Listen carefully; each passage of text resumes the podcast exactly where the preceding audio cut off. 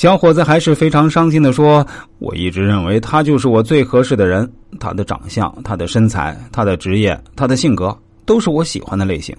我真的不能接受自己还会爱上另外一个女孩，真的接受不了。师傅，你知道我现在内心深处是什么感觉吗？我真的感觉像是整个人被掏空了一样，又感觉像是有人在用钝刀子慢慢割我的肉。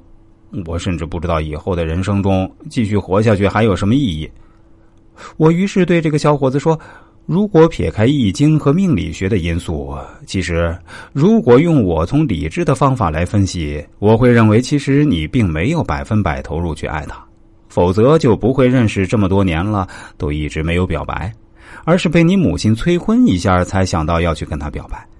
其实，在这个过程中，你的潜意识里还是在物色其他更合适的女孩，很可能这种潜意识是你自己都没有察觉到的。”但我真的能够感觉到，而且，你现在的难过其实不是真的有那么的绝望透顶，而是有点类似一个小孩拥有一个玩具的时候，并不感觉到幸福，但一旦玩具被别的孩子抢走了，你会哭得稀里哗啦一样。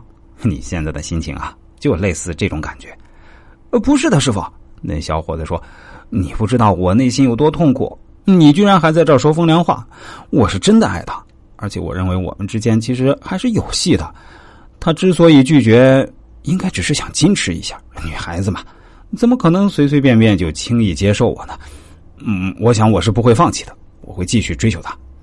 只要他还没结婚，我想我肯定会有机会的。听到他这样说，我就没有再吱声了，因为我做这个行业这么多年来，确实是什么情况都遇到过的。大概过了一个月左右。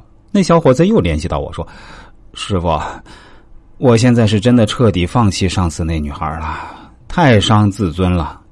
我又跟她表白过几次，她每次都是毫不留情的把我拒绝了。现在居然连朋友都做不成了。我也不知道为什么会沦落到这个地步，亏得我以前还认为自己会非她不娶呢。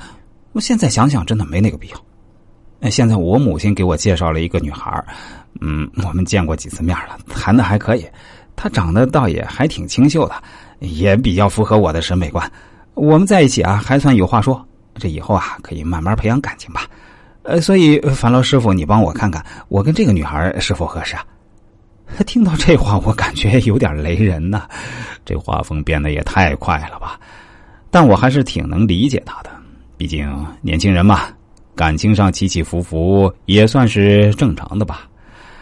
他发来那女孩的相片和生日后，我是真心认为这女孩更适合他，而且是绝对有缘分的。于是，我就对他说：“这个女孩真的不错，我非常看好你们。”哎，那师傅，你的意思是说我们有戏了吗？小伙子急不可耐的问。